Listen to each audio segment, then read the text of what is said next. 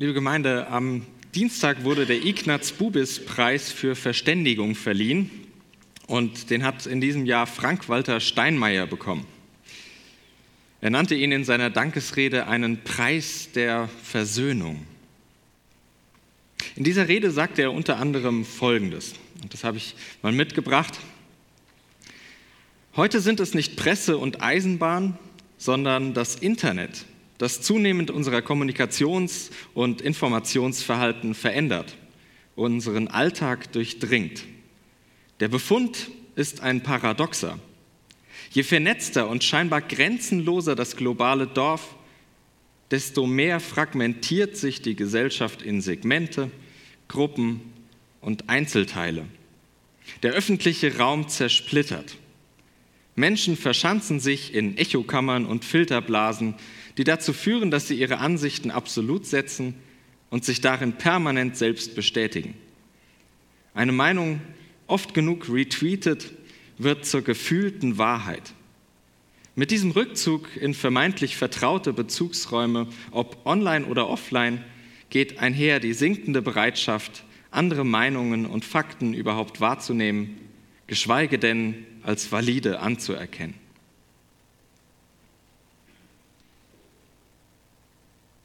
der öffentliche Raum zersplittert.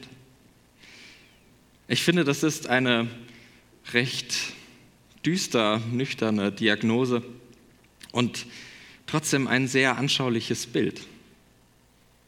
Was einmal ein Ganzes war, das zerfällt in viele Einzelteile.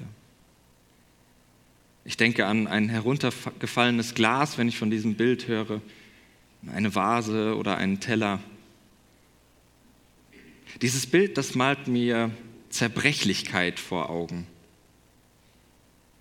Besonders wie zerbrechlich menschliches Miteinander ist. Und das Bild malt mir Verletzlichkeit vor Augen. Wenn ich an die Glassplitter denke mit ihren scharfen Kanten. Und wenn ich daran denke, wie verletzt manche Beziehungen zwischen Menschen sind. Ich finde dieses Bild von einem zersplitterten Miteinander, das fängt ganz viel Lebenserfahrung ein. Sowohl im Blick auf die ganz großen Zusammenhänge, auf das, was wir in Gesellschaft erleben, aber auch im Blick auf die engeren Beziehungen, in denen wir stehen, in unserem engeren Miteinander. Wie vieles ist da auch zersplittert? Wie viele Menschensplitter haben sich schmerzlich voneinander abgelöst und finden nicht mehr zusammen? Oder passen auch gar nicht mehr zusammen? Und ich glaube, darin steckt eine Grunderfahrung, die wir als Menschen immer wieder machen. Vieles ist mir fremd. Und auch manche Menschen sind mir fremd, entfremdet. Und ich erscheine ihnen fremdartig. Das ist ja genau genommen das Gegenteil unseres Predigt- und Gottesdienstthemas, versöhnt, nämlich fremd zu sein. Aber es ist auch die Folie, ohne die Versöhnung kaum denkbar ist und irgendwie auch gar keinen Sinn ergibt. Die christliche Tradition hat neben anderen Traditionen für diese Grunderfahrung einen äh, Begriff geprägt, der uns heute möglicherweise auch recht fremd ist. Sünde. Der Marburger Theologe Thorsten Dietz gibt in seinem Buch Sünde denn auch den Untertitel Was Menschen heute von Gott trennt. Natürlich, Trennung von Gott, das ist etwas anderes, als wenn sich zum Beispiel Menschen scheiden lassen. Das ist nicht das Gleiche, wie wenn ich keinen Kontakt zu meinen Eltern habe. Und es ist auch etwas anderes als der latente Streit mit meinen Nachbarn oder Arbeitskolleginnen oder mit meinen Vorgesetzten. Und trotzdem, die christliche Tradition hält mit diesem Begriff der Sünde ein Bewusstsein dafür wach, dass die Trennung zwischen Menschen viel tiefgründiger ist, als sie vordergründig scheint. Und dass vor allem auch die Versöhnung als die positive Folie eine Qualität besitzt, die menschliches Ermessen und persönliche Machbarkeit übersteigt. Wir lassen uns heute Morgen von Paulus mit hineinnehmen in das große Versöhnungswerk, das Gott stiftet. Und ich finde, so ein gemeinsamer Gottesdienst unterschiedlicher Gemeinden, der ist ein schöner Ort, genau das zu tun, sich in dieses Versöhnungswerk hineinnehmen zu lassen. Besonders wenn man bedenkt, dass die freien evangelischen Gemeinden ursprünglich äh, gewissermaßen als eine Splittergruppe aus einer reformierten Kirchengemeinde entstanden sind. Schön, dass beides heute Morgen wieder zusammenkommt. Versöhnlich, auf Augenhöhe.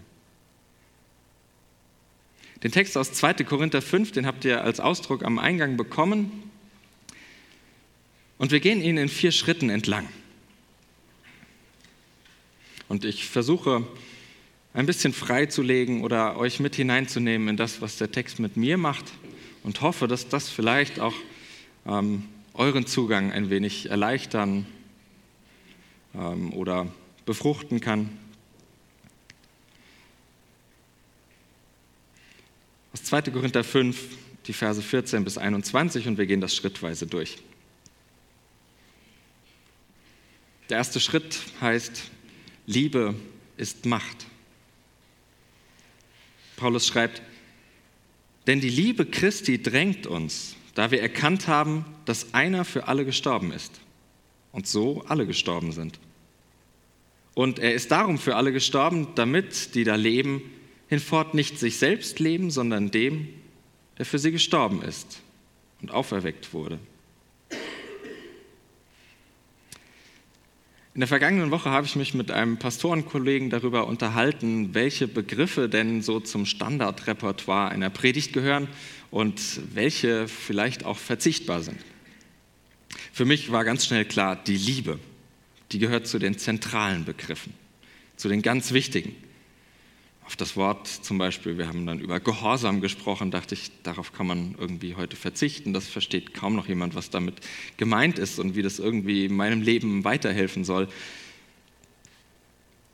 Beim Gehorsam waren wir uns auch einig, einigermaßen zumindest, bei der Liebe nicht so sehr. Und ich fand seinen Einwand spannend, äh, denn er sagte, Liebe, das lässt uns so schnell an Rosamunde Pilcher denken oder an irgendwelche Soaps. Ja, stimmt irgendwie, dachte ich. Ich sage das selbst auch immer mal wieder, dass dieser Begriff natürlich auch gefährlich ist und auch Missverständnissen ausgesetzt ist. Aber dann dachte ich, irgendwie auf eine gewisse Weise stimmt es auch nicht. Denn wenn ich mir diese Rosamunde Pilcher-Schmonzetten mal anschaue, und das habe ich tatsächlich schon gelegentlich getan, wie herzzerreißend da geliebt wird. Ich meine das tatsächlich ernst. Also, ähm, ja. Ich finde schon, das sucht irgendwie seinesgleichen. Klar, das ist immer kitschig vorhersehbar und auch eine sehr ja, einseitige Form von Liebe, denn es geht ja immer irgendwie um ein ähm, ja, sehr intensives Techtelmechtel zwischen zwei Menschen. Aber doch auch irgendwie schön. Und ich bekomme tatsächlich so eine Ahnung davon, wenn ich den Kitsch mal runterbreche und mich versuche auf das Ganze einzulassen, eine Ahnung davon, wie tief die Liebe im Menschen verwurzelt ist. Wie sehr sie die Grundfesten meiner Überzeugungen erschüttern kann. und gleichzeitig die Splitter meines Lebens zusammenkleben. Paulus sagt es sogar noch schärfer als Rosamunde Pilcher. Die Liebe hat es mit Leben und Tod zu tun. Aber eben nicht irgendeine romantische Form davon, sondern die Art von Liebe, in der Jesus Christus gelebt hat und gestorben ist. Das ist bekanntlich keine romantische Zwei-Menschen-Beziehung. Und es ist auch nicht nur die Zuwendung zu einer Person, die mir sowieso vertraut ist, für die ich sowieso Interesse habe. Vielmehr hören wir von diesem Jesus, ihr lieben Leute, die Liebe, die ich meine, die gilt auch euren Feinden. Wow. Wenn das Liebe ist, wenn diese Liebe gemeint ist, dann ist Liebe Macht. Mächtig. Ich glaube sogar auf bestimmte Weise allmächtig. Dann könnte sie aus den Splittern unseres Miteinanders das Mosaik einer Gemeinschaft zaubern, Versöhnung schaffen, wenn sie sogar durch den Tod neues Leben schafft, dann kann sie alles. Ja, dann ist sie allmächtig. Dann ist sie göttlich.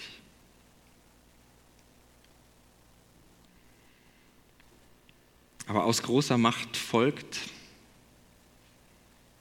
Paulus schreibt weiter in den Versen 16 und 17, Darum kennen wir von nun an niemanden mehr nach dem Fleisch. Und auch wenn wir Christus gekannt haben nach dem Fleisch, so kennen wir ihn doch jetzt so nicht mehr. Darum ist jemand in Christus, so ist er eine neue Kreatur. Das Alte ist vergangen, siehe, Neues ist geworden. Diese Liebe hat Folgen. Das ist uns sowohl in reformierter wie auch in freikirchlicher Theologie recht groß auf die Fahnen geschrieben. Vielleicht habt ihr auch schon so manche Folge im Kopf, die diese Liebe haben könnte. Irgendetwas wird es wohl mit unserem Tun zu tun haben, mit unserem frommen Handeln. Das ist auch nicht so falsch. Aber Paulus schrieb einen Zwischenschritt ein. Es geht erstmal darum, wahrzunehmen. Eine schöne Wahrnehmungsgeschichte, und das wird dir vermutlich gefallen, Ralf, äh, findet sich in Martin Bubers Erzählungen der Chassidim. Und da lesen wir folgende Geschichte. Rabbi Yitzchak von Worki erzählte, als ich einmal mit meinem heiligen Lehrer Rabbi David von Lelo unterwegs war und wir in einer fernen Stadt verweilten, fiel plötzlich auf der Gasse eine Frau über ihn her und schlug auf ihn ein. Sie glaubte in ihm ihren Mann zu erkennen, der sie vor vielen Jahren verlassen hatte. Als nach wenigen Augenblicken der Irrtum sich klärte, brach sie in ein fassungsloses Weinen aus. Sei ruhig, sagte Rabbi David zu ihr. Du hast doch nicht mich, sondern deinen Mann geschlagen. Und er fügte leise hinzu, wie oft schlägt man auf einen ein, weil man ihn für einen anderen hält als er ist. Ich lese in Rabbi Yitzhaks Geschichte eine wunderschöne Auslegung dieser recht komplizierten Paulusverse. Wir kennen niemanden mehr nach dem Fleisch. Wie oft halten wir nicht Menschen für andere, als sie eigentlich sind? Stecken sie in Schubladen, in die sie nicht reingehören, nicht reinpassen? in denen sie sich selbst gar nicht zu Hause fühlen, weil sie einer anderen Religion angehören, weil sie anders aussehen, weil sie sich aus meiner Perspektive irgendwie fremdartig verhalten. Aber genau betrachtet sind es doch Äußerlichkeiten. Klar, die gehören zum Menschen dazu, es gehört zu mir. dass ich mich in meiner christlichen Tradition zu Hause fühle. Aber manchmal ist mir selbst die fremd. Es gehört zu mir, wie ich aussehe, wie ich gerade aussehe. Aber manchmal mag ich auch meine Jogginghosen. Und es gehört zu mir, dass ich mich verhalte, wie ich es eben tue. Aber manchmal, da erkenne ich mich selbst nicht wieder. Wir kennen niemanden mehr nach dem Fleisch.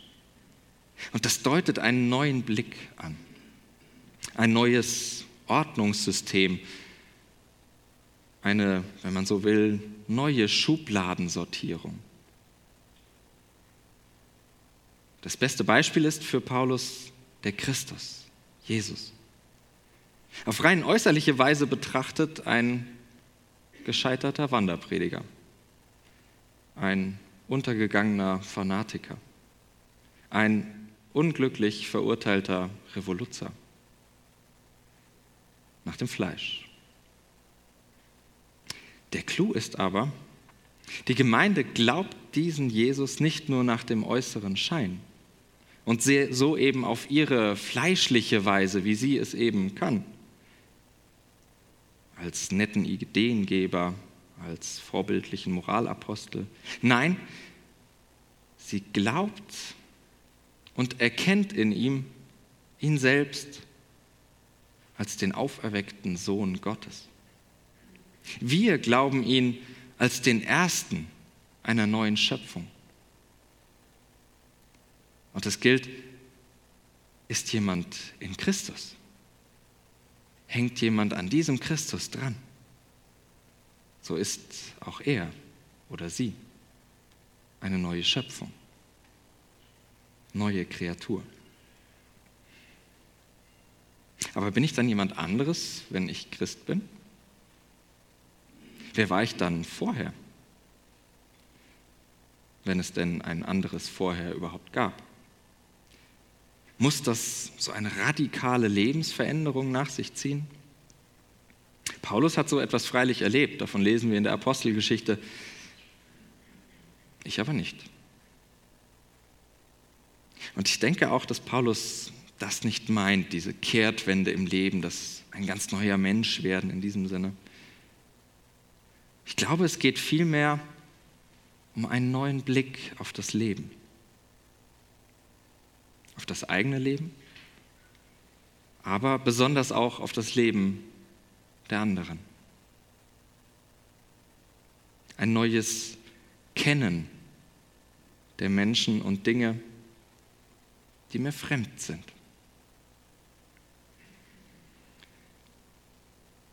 Beim letzten Kongress unserer Freikirche, da hat ein Mitglied unserer Kirchenleitung, ehemaliger Siegner FEG-Pastor, Henrik Otto einen ganz bemerkenswerten Satz gesagt. Und er sagte, Gemeinden, die morgen noch lebendig sind, haben heute schon Interesse am Neuen und Fremden.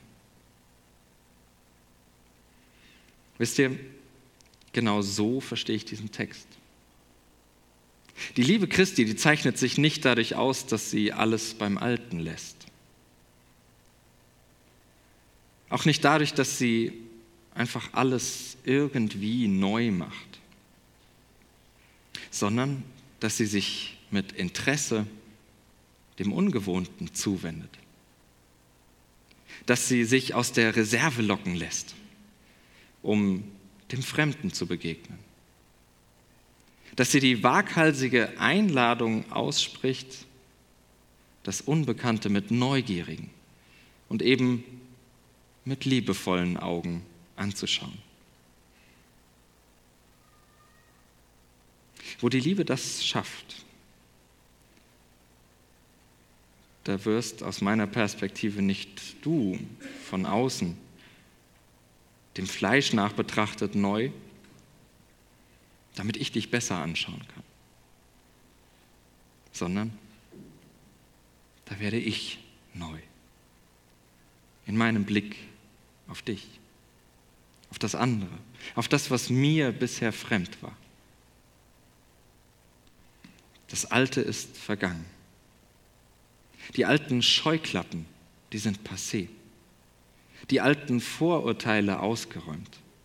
Die alten Schubladen ausgeräumt und zugeklebt.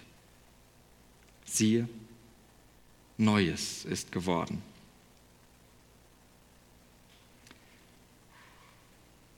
Aus großer Macht folgt große Verantwortung. Und wir lesen bei Paulus die Verse 18 und 19.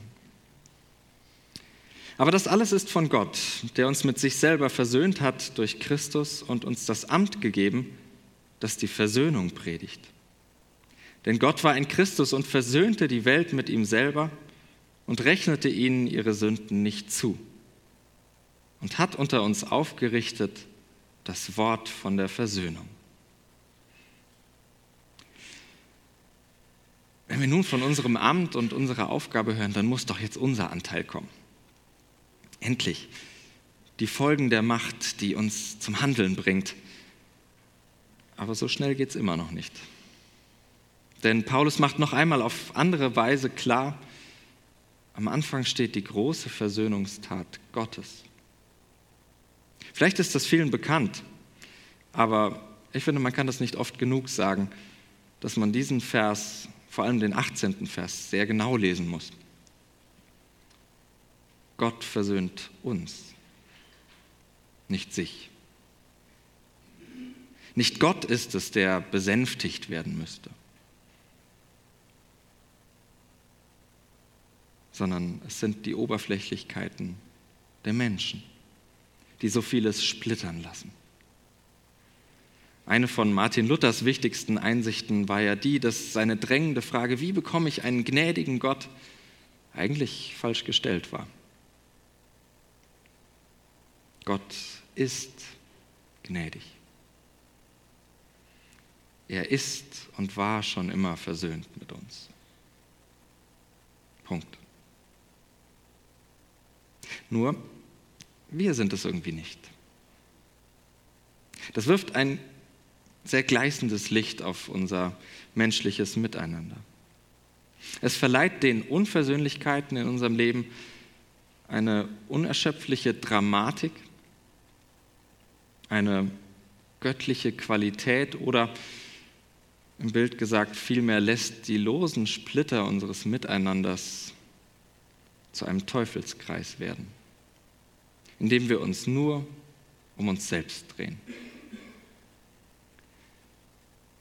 Aber die Verantwortung dafür, die beginnt trotzdem bei Gott. Alles durch Gott. Und Paulus wirbt für die Einsicht, alle Versöhnung beginnt bei Gott. Das heißt, sie ist zuallererst und wo immer sie auch geschieht, geschenkt, nicht erarbeitet. Neu geschaffen, nicht aus dem Vorhandenen zusammengesetzt, selbst geschafft.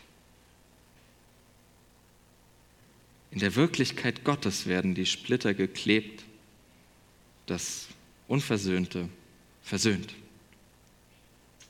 Das ist die unbedingte Voraussetzung und die große Entlastung und die noch größere Verheißung, unter der dann auch unsere Verantwortung, unser Amt, unsere, unser Auftrag steht. Und das ist, diese Versöhnung zu predigen. Unsere Aufgabe ist, dieses Evangelium, diese gute Zusage eines neuen Miteinanders in die Welt zu rufen. Den heiligen Franziskus lasse ich mir da gern ins Gewissen reden, nicht den aktuellen in Rom, sondern den aus dem 12., 13. Jahrhundert aus Assisi, der gesagt haben soll, verkündigt das Evangelium und wenn es nötig sein sollte, dann auch mit Worten. Liebe Gemeinden, Christusgemeinde, freie evangelische Gemeinde, Worte haben wir schon viele gemacht heute Morgen. Und sicher will ich uns jetzt auch nicht selbst beweihräuchern, aber einladen, diesen unseren gemeinsamen Gottesdienst als ein Geschenk der Versöhnung anzuschauen. Als ein kleines, aber handfestes Zeichen dass die Einheit in diesem Christus all unsere Unterschiede versöhnt. Und ich lade euch ein, euch von diesem Text mit hineinnehmen zu lassen und euch berühren zu lassen von dieser göttlichen Tiefe, die in solcher Versöhnung steckt. Von den Kreisen, die so ein Zeichen am Sonntag für den Montag und Dienstag und Mittwoch ziehen kann. Lassen wir uns gemeinsam drängen, dieser versöhnenden Liebesmacht die Tür aufzumachen. In unserem Miteinander als Nachbarn, als Kommilitoninnen, als Arbeitskollegen, als Nationen, als Religionen und Kirchen, als Menschen in all ihren Unterschieden.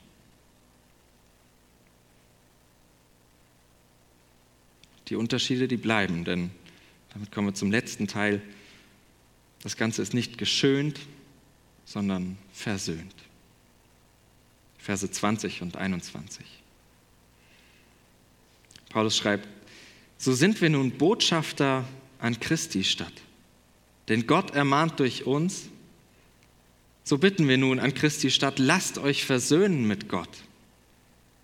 Denn er hat den, der von keiner Sünde wusste, für uns zur Sünde gemacht, auf dass wir in ihm die Gerechtigkeit würden, die vor Gott gilt. Ich gebe zu, das, was ich eben gesagt habe, das klingt schon ein bisschen nach Rosamunde Pilcher-Kitsch, also ganz romantisch, vielleicht sogar ein bisschen verklärt und realistisch betrachtet, vielleicht sogar ziemlich utopisch. Das scheint auf gewisse Weise auch Paulus bewusst zu sein, denn ganz so einfach ist es ja nicht zu haben mit dieser Versöhnung. Und wieder taucht diese Sünde auf, das Trennende, das Zersplitternde. Damit hat Versöhnung auch immer zu tun. Und auch das gilt es wahrzunehmen. Die Unterschiede. Das, was auf den ersten Blick unversöhnlich erscheint die Verletzung, die dir angetan wurde, der Gedanke, der dich durcheinander bringt, die Liturgie, die dich vielleicht verunsichert. Aber Paulus scheint zu rufen, lasst euch versöhnen mit Gott. Und ich höre im Nachgang, und geht es mit der Liebe Christi an. Sucht nicht das Trennende um des Trennens willen. Sucht nicht die Unterschiede um der Abgrenzung willen. Sucht das Fremde, um es kennenzulernen. Sucht das Ungewohnte, um es zu verstehen. Sucht das Unversöhnte, um es zu versöhnen. Das läuft nicht darauf hinaus, dass alles gleich gemacht wird. Darum geht es nicht. Es geht auch nicht darum, alles identisch zu denken und zu glauben und zu tun und zu feiern, sondern es geht um Einheit in versöhnter Verschiedenheit. Die Liebe Christi, die drängt zum Interesse am anderen, nicht zur Vereinnahmung. Und sie ermöglicht, das andere als eben anderes anzuerkennen und sogar wertzuschätzen. Ich komme zum Schluss. Lasst euch versöhnen mit Gott. Lasst Gott unter euch, unter uns Versöhnung wirken. Lasst euch und lassen wir uns einen neuen Blick schaffen für das, was diese allmächtige Liebe Christi zustande bringt zwischen uns. Und dann feiert. Dann lasst uns feiern. Lasst uns gemeinsam gleich das Mahl des großen Versöhners feiern. Eine Mahlzeit der Versöhnung. Nicht im Blick auf das, was uns voneinander trennt, sondern im Blick auf den, der uns vereint. Die Gnade unseres Herrn Jesus Christus und die Liebe Gottes und die Gemeinschaft des Heiligen Geistes sei mit euch allen. Amen.